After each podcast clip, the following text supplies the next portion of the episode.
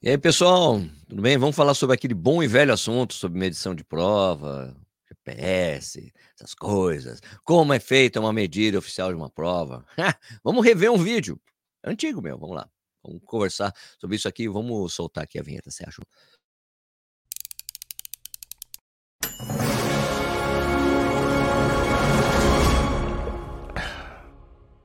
Bom dia, boa tarde, boa noite, seja bem-vindo, bem-vindo ao Corrida no Ar. Meu nome é Sérgio Rocha. Hoje é terça-feira, dia 18 de julho de 2023, essa edição número 288 do Café e Corrida. Eu falo bom dia, boa tarde, boa noite, porque o Café e Corrida é feito duas vezes por dia, às sete da manhã e às sete da noite, de segunda a sexta. Beleza? Então você sempre tem conteúdo de corrida aí para você ficar ouvindo, falando, mostrando, sei lá, compartilhando. Se inscreve no canal se você não, se você gosta do que a gente faz. Se você, ó, deixa um like no vídeo caso você esqueça, né? Se você gostou, né? Lógico, se gostou do vídeo, dá um like. Mas vai que você esquece depois, né? Um like no vídeo é sempre importante pra gente, tá bom? Porque aparece mais pro, pro pessoal que tá assistindo também. Beleza?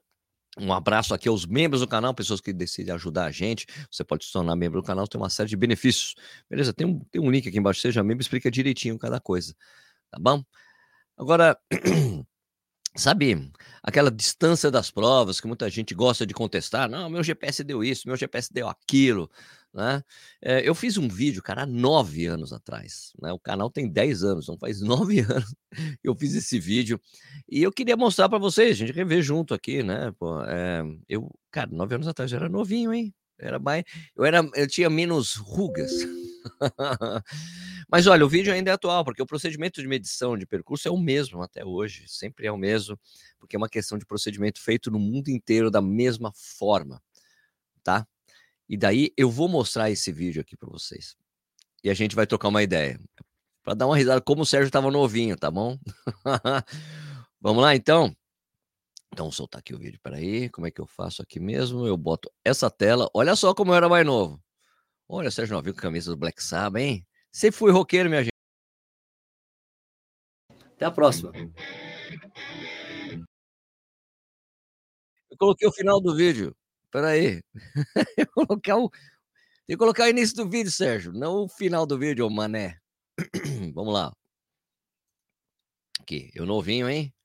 Já fui muito novo. Vamos lá. E pessoal, vocês sabem como uma prova é ferida?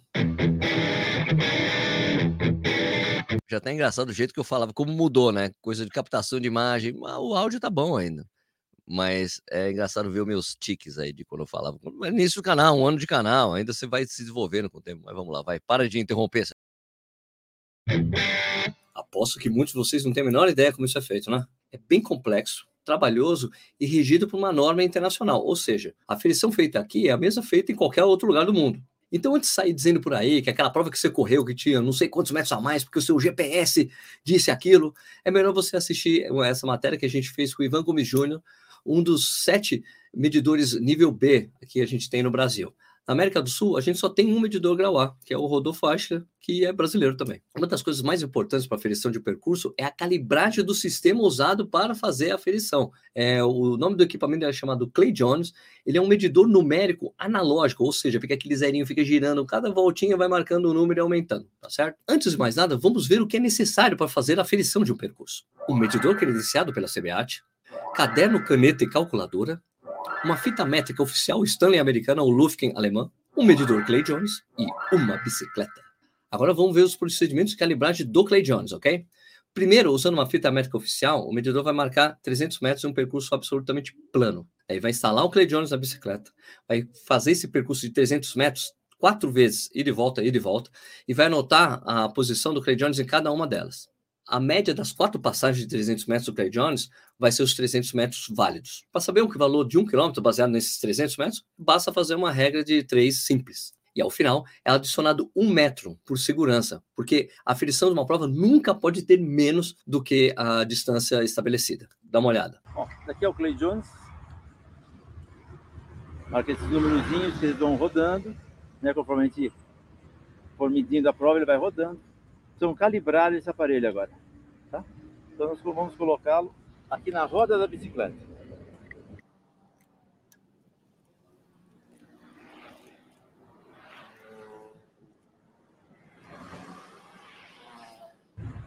A gente for olhar ele agora, à frente, se houver algum erro, a gente volta o percurso a ser corrigido e depois vai outra vez para frente para o percurso certo.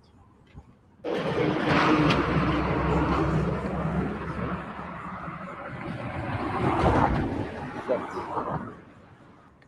E agora eu vou colocar o eixo da roda na linha do prego. Então freio a roda dianteira e coloco na linha do prego.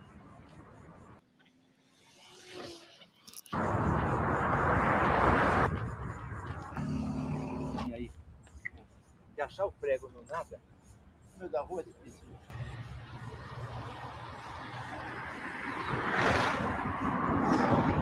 Dois e meio.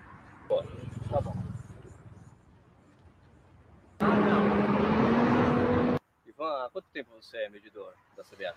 Aproximadamente uns 15 anos. E antes de medir, eu já ajudava o Rodolfo, que é o medidor que nós temos, a fazer as medições dele, tá? o Rodolfo, a Suzana. Então, há mais ou menos uns 15 anos que eu começo. O que é necessário fazer para se tornar um medidor da CBAT? É um curso que é feito. Na época era feito, quem eu fiz com o Peter Hegel, que era um americano que veio para cá deu o curso. E atualmente uh, são dados alguns cursos a cada dois anos, ou aproximadamente isso, pela CBAT. Então a CBAT uh, pede para as federações mandarem um ou dois representantes e são feitos alguns cursos para formar medidores. Nós precisamos aqui no Brasil. Bom, então saímos do ponto zero, nós fomos 300 metros, voltamos, fomos 300 e voltamos. Então vamos fazer uma continha para ver se, é, quanto tem um quilômetro. Então pegamos o, a, a chegada, 45, 7, 2, 5, menos o ponto zero, que é 31, 227, e dividimos por 4. 3.624,5. Para saber dos 300 metros, vamos dividir 0,3. Dá 12.081,666 e nós sempre colocamos um metro uh, para cada quilômetro, um metro a mais, a mais para cada quilômetro. Então, esse número vezes 1,001. Está somando um metro em cada quilômetro. Então, cada quilômetro vai ter 12.093 747 igual a um, um quilômetro. A gente simulou a marcação de 3 quilômetros. Daí ele pega o valor onde está parado o Clay Jones e fica somando no caderno dele, se a prova for de 10, 20, 20, 30, 40 quilômetros, ele vai simular cada quilômetro na passagem do Clay Jones, para ele saber onde ele tem que parar a bicicleta dele quando ele estiver medindo. O medidor usa GPS quando está medindo o percurso? Sim, sim, ele usa. Ele usa exatamente para saber onde vai dar um quilômetro ele já ir parando o Clay Jones, porque às vezes fica difícil ele olhar ali embaixo da bicicleta onde está. Então ele já sabe, usa como referência. Mas toda vez que ele termina de marcar, ele zera o GPS para continuar. O quilômetro zero é o que está marcando aqui no Clay Jones. Deixa eu pôr aqui. 47828. Então, quilômetro zero. 47, 8, 2, 8. Vamos marcar o quilômetro 1, quilômetro 2, um quilômetro 3. Então, o quilômetro padrão é 12.093.747.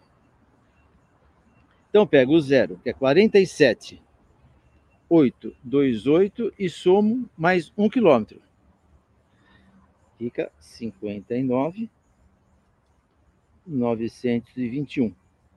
Eu não ponho depois a vírgula porque o Clay Jones não tem vírgula. Somo mais um quilômetro. Vai dar 72 0 15. E quilômetro 3 mais o quilômetro vai dar 84 109. Aqui é a nossa chegada, quilômetro 3. Tá joia? A gente freia o... a roda dianteira para não sair da calibragem.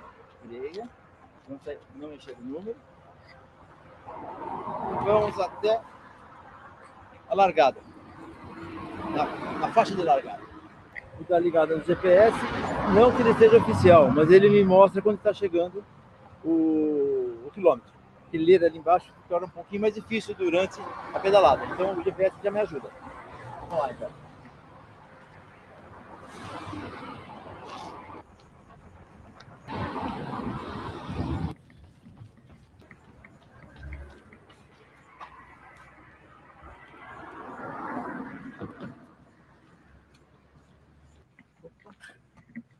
deu. GPS deu, agora um pouquinho para frente. Não é muito não. Tem que dar o número 59,921. 910, 20, 21. Então aqui é o quilômetro 1. Deu menos de 10 metros. Perfeito. É? Eu, vou, eu vou zerar o GPS outra vez. Tá. tá? Ah, você zera um quilômetro, quilômetro? Claro, é. Claro. É, porque para saber então, vai aumentando, vai somando. Às vezes, se dá uma diferença maior, aí vai acumulando, mas você se perde aqui no, perfeito, perfeito. No quilômetro. Vamos para o quilômetro 2.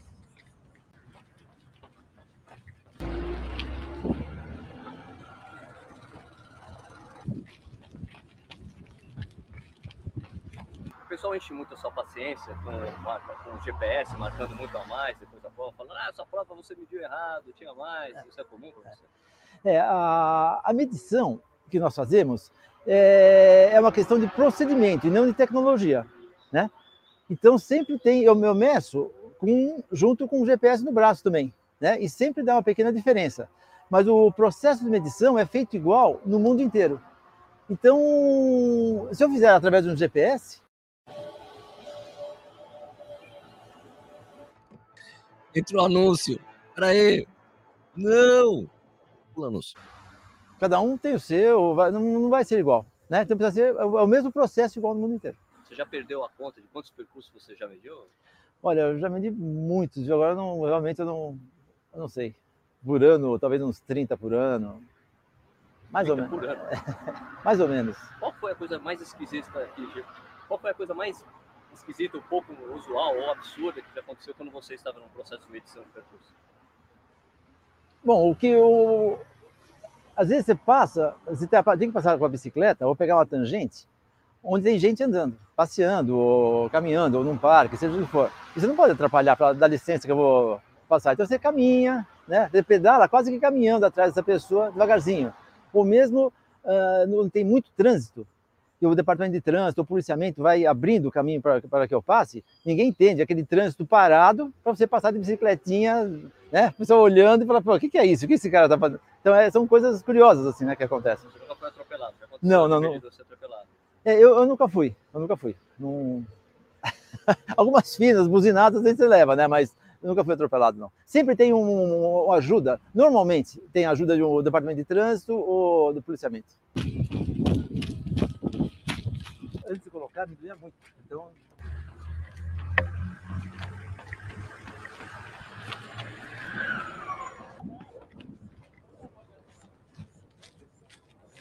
Quase.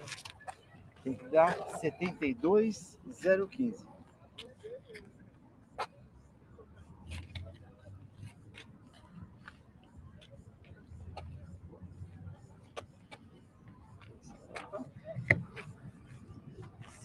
Setenta e dois zero quinze. Quilômetro 2, 72015. GPS? Deu 10 metros agora. Tem uma diferença maior que da outra vez. Outra vez tinha dado menos de 10, agora deu um pouco mais de 10. Perfeito. Tá? Chega essa diferença a 30. Zero. O GPS ele não faz curva, só é reta. Tudo é reta para ele. Certificado. De novo tem um desenho lá. É, com base uns 20, 30 metros. Passou um pouquinho, tá vendo? É, então eu volto.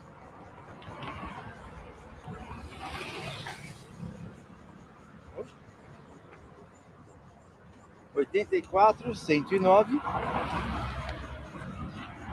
Então aqui terminamos o quilômetro 3. Deixa eu Deu menos de 10 metros dessa vez. Bom, então acabou, pode ir embora? Não, não, não pode ir embora. Porque o Clay Jones precisa ser recalibrado. O, o, pneu da bicicleta ele dilata de acordo com a temperatura do asfalto, temperatura do ambiente, sei lá, uma série de fatores. Então você precisa recalibrar por segurança. Então tem que fazer tudo de novo.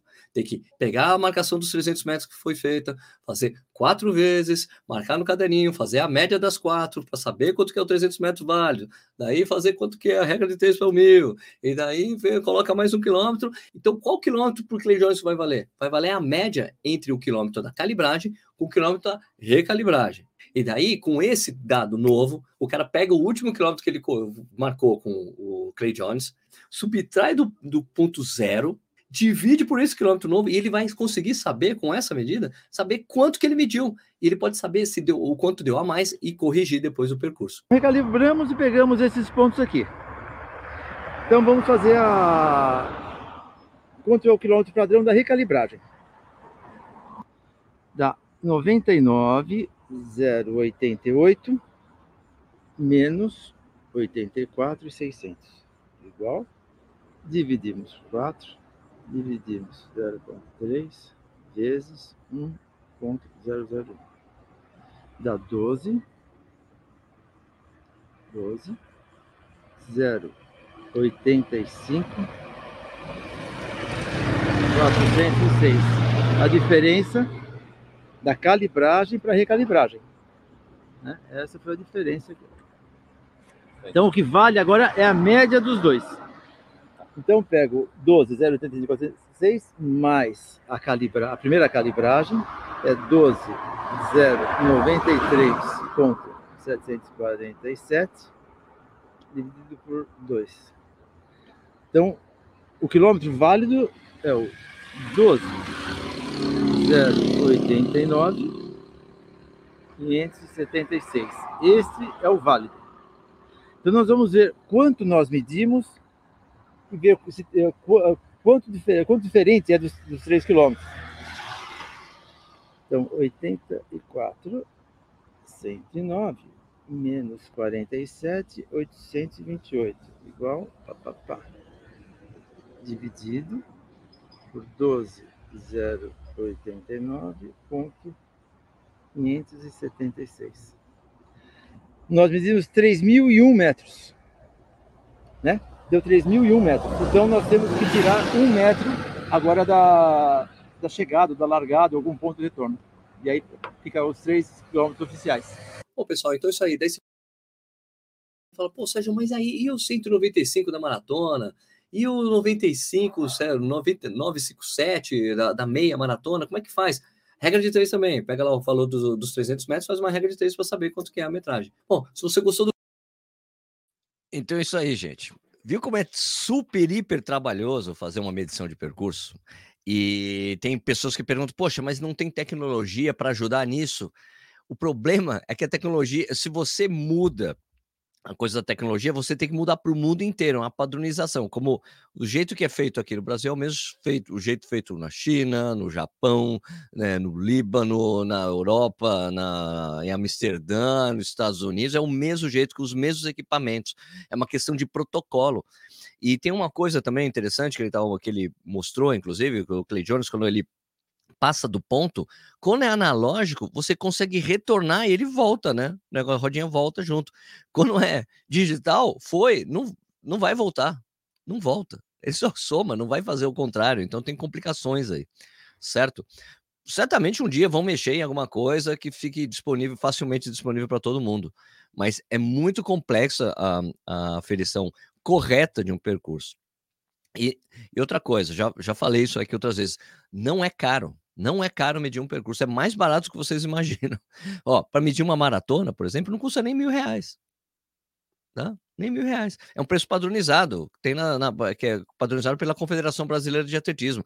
Muita gente acha que, ah, não, eles não mediram porque é muito caro. Não. Além de não ser caro, que, tipo, por exemplo, é, se, é mil reais, às vezes não é nem 1% do valor de uma prova.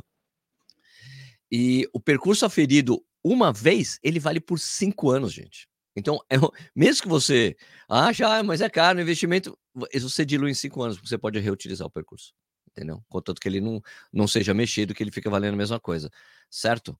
E foi o próprio medidor que me falou, toda vez que eu meço, e isso, inclusive até hoje com os GPS mais modernos, toda vez que eu meço, o quilômetro sempre fica um pouco a mais do GPS, sempre fica um pouco a mais. Nunca fica menos do que eu estou medindo no Clay Jones, na, no, no relógio. Nunca. Ou é, ou é muito parecido, ou é muito pouco, mas sempre tem uma margem de diferença e é sempre a mais. Tá bom? Então, por isso que vai, quando vai o quilômetro 1, 2, 3, 4, vai com GPS indo, ele vai medindo a mais, baseado nessa, nessa medição que ele faz com o Clay Jones, que é um protocolo usado mundialmente. Tá bom? Vamos lá, tem alguns comentários aqui. Vamos aqui. Aqui o Rogério Pinheiro. Meu Deus, Chegando agora do treino, tomei um susto com o Sérgio Jovem. Jovem não, só 10 anos mais jovem, não é tão mais jovem assim, não. João Gabriel Freitas Ferreira, Sérgio, bom dia. Se puder, coloca o link para aquisição do medidor da bike. Nunca consegui achar para comprar, porque não é comprado facilmente. Isso é, é um equipamento que é só vendido para medidor, né? nos cursos que eles fazem de medição. Que, aliás, teve uma, uma, um evento no início desse ano da, da Abracel em que a CBAT falou que ia investir em fazer mais cursos de medição, porque para poder exigir que todos os percursos sejam medidos. Mas enquanto você não tiver curso de medição, medidores novos e fazer isso, porque tem vários organizadores de prova que gostariam de ser medidores para eles mesmos medirem o percurso deles. Né? Mas tem essa questão de de não ter curso e de, de, achar o equipamento. A fita métrica é uma fita métrica específica, essa fita métrica que, eles usa, que ele usa para marcar os 300 metros, é uma fita que é a mesma usada no mundo inteiro. Tem duas marcas, né, que eu inclusive eu falo no vídeo. Tá bom? Perguntou: esse vídeo tem quantos anos? Tem nove anos, cara. Nove anos. Jefferson Mello, que é membro do canal. Medição de prova é algo realmente complexo. Boa, Sérgio. Mais uma que eu nem sonhava em saber. É muito mais. Você vê, então é por isso. Você quer deixar um medidor de prova bravo é falar que o percurso está errado, que está medido errado, quer morrer. Dá um puta trampo, cara. É. A Maria dos Santos falando aqui, dá uma trabalheira danada, com certeza. O Garmin não marca curvas por quê? Porque são retas. Se você pegar o. o se você for é, ver lá o percurso que você fez em qualquer lugar, você aproxima, faz zoom, zoom, zoom, zoom, faz bastante zoom, você vai ver que é uma série de retas. Porque é um desenho de pontos que ele fica marcando. São pontos. O seu GPS fica pegando. Fica é, transmitindo pontos em que você está. Daí, esses pontos, a diferença entre os pontos, que é marcado em segundos, você às vezes uma atualização, não me lembro direito, tem um segundo, cinco segundos, dez segundos, depende do GPS. É, ele vai fazer uma reta entre esses, esses dois pontos que, você, que ele detectou onde você estava, entendeu? É assim que funciona. Ele não vai desenhando bonitinho o que você está fazendo, porque não é é, milissegundos de marcação de GPS para ele marcar todas as coisas que você está fazendo. Só alguns segundos, é o segundo, milissegundo, eu não lembro direito, mas é assim, é reta por causa disso, por causa da, porque são pontos que são detectados onde você está no seu percurso, ele vai traçando retas nesses pontos, tá bom? Tamires, Adriano, a tecnologia avança, mas a burocracia barra. Acho que logo vai ter um tech para melhorar essa parte da curva. A gente está esperando essa coisa da curva aí há alguns anos, né? Na verdade, é, Tamires, é, o que a gente vê é que alguns, é, alguns, alguns GPS é, de algumas marcas já tem o modo pista, por exemplo, você fala que você fala que você está numa pista de atletismo, ele de acordo com o desenho que você está fazendo, ele já saca e vai marcando os 400 metros direitinho e ajusta isso com inteligência artificial. Eu não sei se isso pode ser aplicado às outras coisas, porque exatamente porque o desenho de pista, ele já sabe mais ou menos o que é, entendeu? Daí ele vai desenhando de acordo com, a coisa que você, as curvas que você está fazendo. Eu não sei se isso seria eficiente em outras situações, mas é uma, acho que talvez daqui, depois de um tempo eles passem a fazer isso, talvez, né? Legal. Jefferson Mello, eu achava que a medição era feita em uma moto ou carro circulando no percurso. Isso é o que, isso é o jeito que as pessoas, as pessoas que não fazem medição oficial de percurso fazem pego uma cabo, percurso, ah, marquei com a minha moto várias vezes e peguei a média e coloquei ali. Mas o protocolo internacional para você aferir a prova, para ela ser oficial, para ter recordes mundiais e tudo mais, é feito nesse protocolo que vocês viram aí. Muito rústico, esse método tem que modernizar IA. Não, não tem não. Olha só, gente, Maria, essa coisa que eu falei. É um protocolo usado internacionalmente. Se você muda o protocolo e é uma passa a ser um equipamento tecnológico, toda, todo tem que ser um equipamento que seja disponível para todos os medidores no mundo inteiro. Tem uma coisa complexa aí, não é tão simples fazer essa mudança, tá bom? Jefferson Mello, por isso uso o LEP manual no GPS, o automático dá uma boa diferença mesmo. Isso, nas provas é o que em geral a gente fala, né? você tem que correr com alguma gordura no GPS. Você quer correr, por exemplo, a 5,30, uma prova, 5, 5 minutos e 30 segundos por quilômetro. Você quer fazer essa média, você precisa correr no GPS a 5,27. 5,26, para você garantir que você vai conseguir fazer 5,29, 5,30. Porque se você for fazer 5,30 no GPS, virando o quilômetro a 5,30 no GPS, você vai correr a 5,33 na média oficial da prova. Tá bom? Stênio Janaína, bom dia, Sérgio. 17 de dezembro teremos a meia luz, meia da luz em Fortaleza. Vamos formar esse pelotão. 17 de dezembro. Eu acho que eu tenho alguma prova de 17 de dezembro, não sei qual é. Corre, Pezão, o método é bem preciso, apesar de analógico, interessante mesmo. É bem mais preciso porque não depende de tecnologia, gente. Ó, não depender de tecnologia, na verdade, é bom. Se a tecnologia dá problema, ah, aquele dia o satélite não estava bom, estava muito nublado, dá diferença. Uma, com o GPS tem uma série de diferenças que causam a, por causa do ambiente. Aí não tem, não tem erro. Com marcador analógico não tem erro. Pode estar tá chovendo, pode estar tá tudo fechado, nevando. O cara consegue medir sem é, que alguma coisa influencie. Ah, não, o aparelho é, congelou, o GPS não pega, sei lá.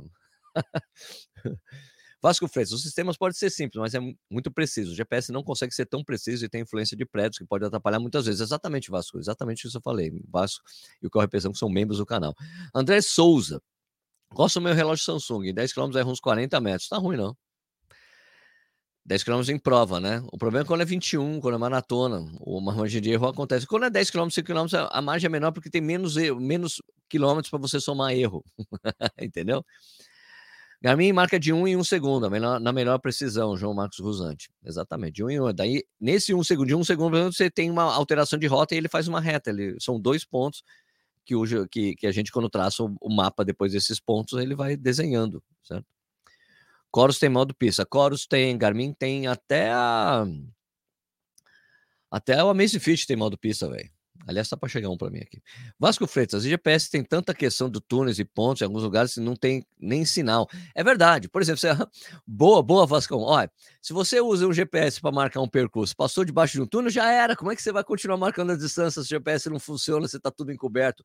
Ah, não, mas tem o, o acelerômetro. Não é preciso, entendeu? Também tem essa questão. Passa debaixo de túnel, é, debaixo de viaduto. Tudo onde tem alteração de sinal não dá para ser o GPS funcionar dessa maneira. Vinícius Bernardes, agora poderíamos falar sobre tangente. Eu me perco todo nas provas. Ah, de nada adianta medir tudo e a tangente. E você não fazer, não, mas quem corre tem que fazer a tangente. Esse é outro vídeo que a gente pode fazer. Eu tenho um vídeo falando de tangência. A gente pode rever esse vídeo também. É legal ver como era mais novinho. Faz tempo. O Ronan Vasconcelos, muito bom, é legal. Trail Run também só fez dessa forma. Antônio Vinícius Fernandes, não. E é por isso não, porque não dá para usar essa bicicleta com essa medição Clay Jones. E do mais, é, tem muita diferença da, da, trilha. Não, não tem como. Nas trilhas é usado sempre a distância aproximada. Por isso que você vai numa corre, uma prova de 20 quilômetros de trilha, às vezes dá 21, 22 ou dá 18, né? Porque às vezes mesmo as pessoas mesmo acabam não seguindo exatamente o caminho da trilha. Então não tem como fazer. É sempre o caminho aproximado.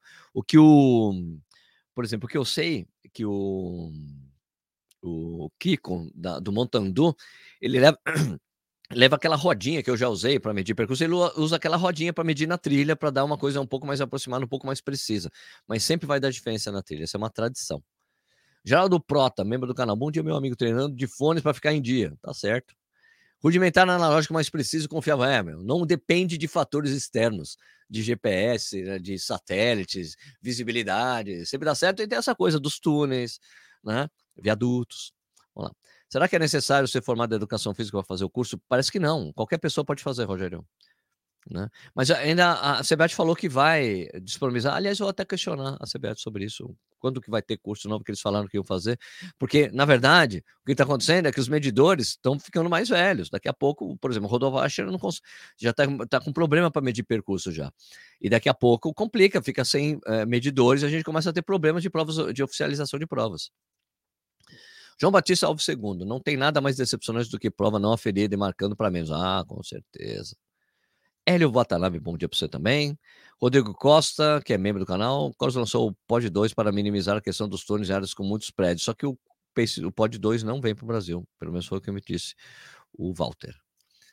Maria dos Santos, sim, faça um vídeo falando sobre tangência, por favor. Ah, já tem um vídeo, eu vou. A gente pode rever esse vídeo juntos aqui, a gente conversar sobre isso. Nunca entendi sobre isso, sobre tangenciar nas curvas. Ah, vamos fazer. Vamos fazer. Na verdade, podia. Ah, vamos montar essa coisa, tangenciar as curvas, né? Beleza, vamos conversar sobre, vamos fazer isso aí, vamos, esse vídeo, rever, vamos rever o vídeo de fazer tangência em prova. Eu digo, eu explico direitinho, a gente pode, vamos ver juntos aí, manos, manos e manas. Beleza?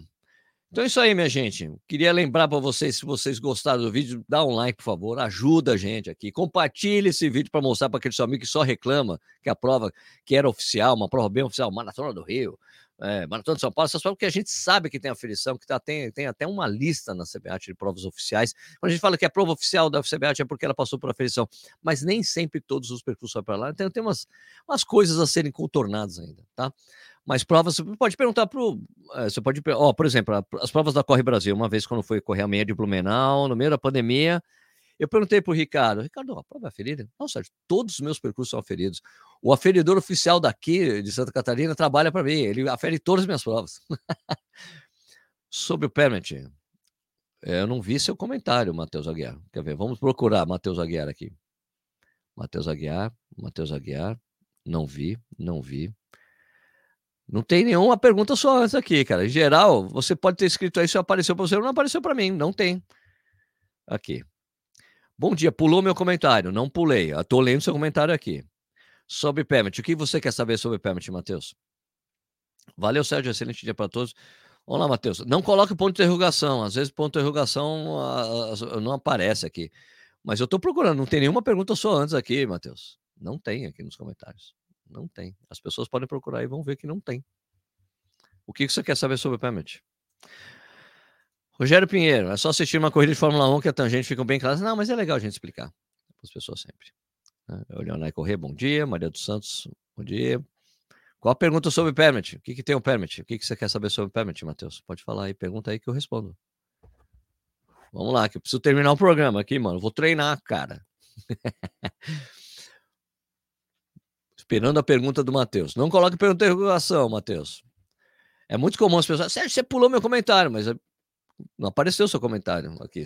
Eu sempre leio aqui os comentários, minha gente. Tento fazer se possível para ler todos. Bom, não está aparecendo seu comentário sobre permit aqui, Matheus. Vou ter que deixar para a próxima. Na próxima vez você pergunta. Mais tarde, quando a gente tiver o outro programa, mais tarde, ó, tem, tem café e corrida todos os dias. Aqui, ó. A diferença do valor do permit e o valor da medição. A medição é uma coisa. Ó, você pode. Mas é o seguinte, Matheus. Você pode medir a prova e pode não pedir o permit. Porque assim, ó, tem três tipos de. Vou falar rapidamente sobre isso, gente. Ó. Tem três tipos de permit para você fazer prova. Permit é uma permissão para que o organizador faça a prova, tá bom? Então, uh, tem três tipos de permit. O permit bronze, que você pede, que é o o permit que você pede para a Federação Estadual de Atletismo. Por exemplo, aqui no, no, caso de São Paulo, Federação Paulista de Atletismo. Qualquer prova que for acontecer no estado de São Paulo precisa ter, no mínimo, o permit da Federação Paulista de Atletismo, ok? Eu não sei os valores, os valores são diferentes. Valor, os valores de permits estaduais variam de acordo com a federação, tá bom? São Paulo é um valor, Rio Grande do Sul é outro, Paraná é outro, Salvador é outro, Manaus é outro. Vai, varia de acordo, mas tem que ter a, o permit de uma federação. Começa com a federação estadual. Se você quer um permit um pouco melhor, com mais exigências, mais confiabilidade, é o permit prata, da que já é, que é, na, na verdade, esses procedimentos você tem que, tem que fazer com a Federação Brasileira, de, com a Confederação Brasileira de Atletismo, e o ouro. Prata e ouro são permits que você consegue com a Federação, com a Confederação Brasileira de Atletismo. Em geral, essas provas são as provas mais internacionais mesmo. Prova internacional você já é permit prata e bronze tá bom? E esses valores são diferentes mesmo. Agora, a medição independe do permit, entendeu? Você faz a medição é barata e você faz para qualquer prova e serve para qualquer permit, né? Agora, prata e bronze tem exigência de aferição, tá? Prata e bronze Desculpa, prata e ouro tem exigência de aferição. Você precisa aferir para ter um permit da Confederação Brasileira de Atletismo. As estaduais, não necessariamente. E, aliás, a, a CBAT quer mudar o quer mudar essa regra, Mas para mudar essa regra, precisa ter mais medidores no país para que ela possa exigir que todas as provas, mesmo as com níveis estaduais, sejam aferidas, necessariamente sejam oficialmente aferidas. Mas para isso acontecer, ela precisa que tenha mais medidores disponíveis em todos os lugares aí do Brasil, tá bom? É isso aí. Vídeo direto do turno deu tempo, Valdir Alves, total. Não coloque ponto de interrogação, Bruno, a gente já falou aqui, né? Bom, então é isso aí, minha gente.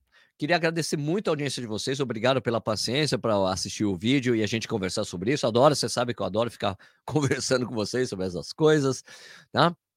E eu queria desejar, então, ah, lembrando, se inscreve no canal, por favor, compartilhe esse vídeo com as pessoas que são desconfiadas de provas, né, para entender como é que é feita a aferição é, oficial de uma, de uma prova. Uh, você também, por favor, se inscreve no canal, Dá um like nesse vídeo. Se você gosta do nosso trabalho, tem como você se tornar membro do canal e ajudar a gente. Tem um botão aqui, seja membro. Tem algumas vantagens, grupo exclusivo de WhatsApp, uma live por mês, tem outras coisas bacanas aí, tá bom? E eu queria que eu queria desejar então um excelente dia para vocês. Bom trabalho para quem for trabalhar, bom estudo para quem for estudar, bom treino para quem for treinar. E a gente se vê no próximo vídeo. Beleza, galera? Muito obrigado pela audiência.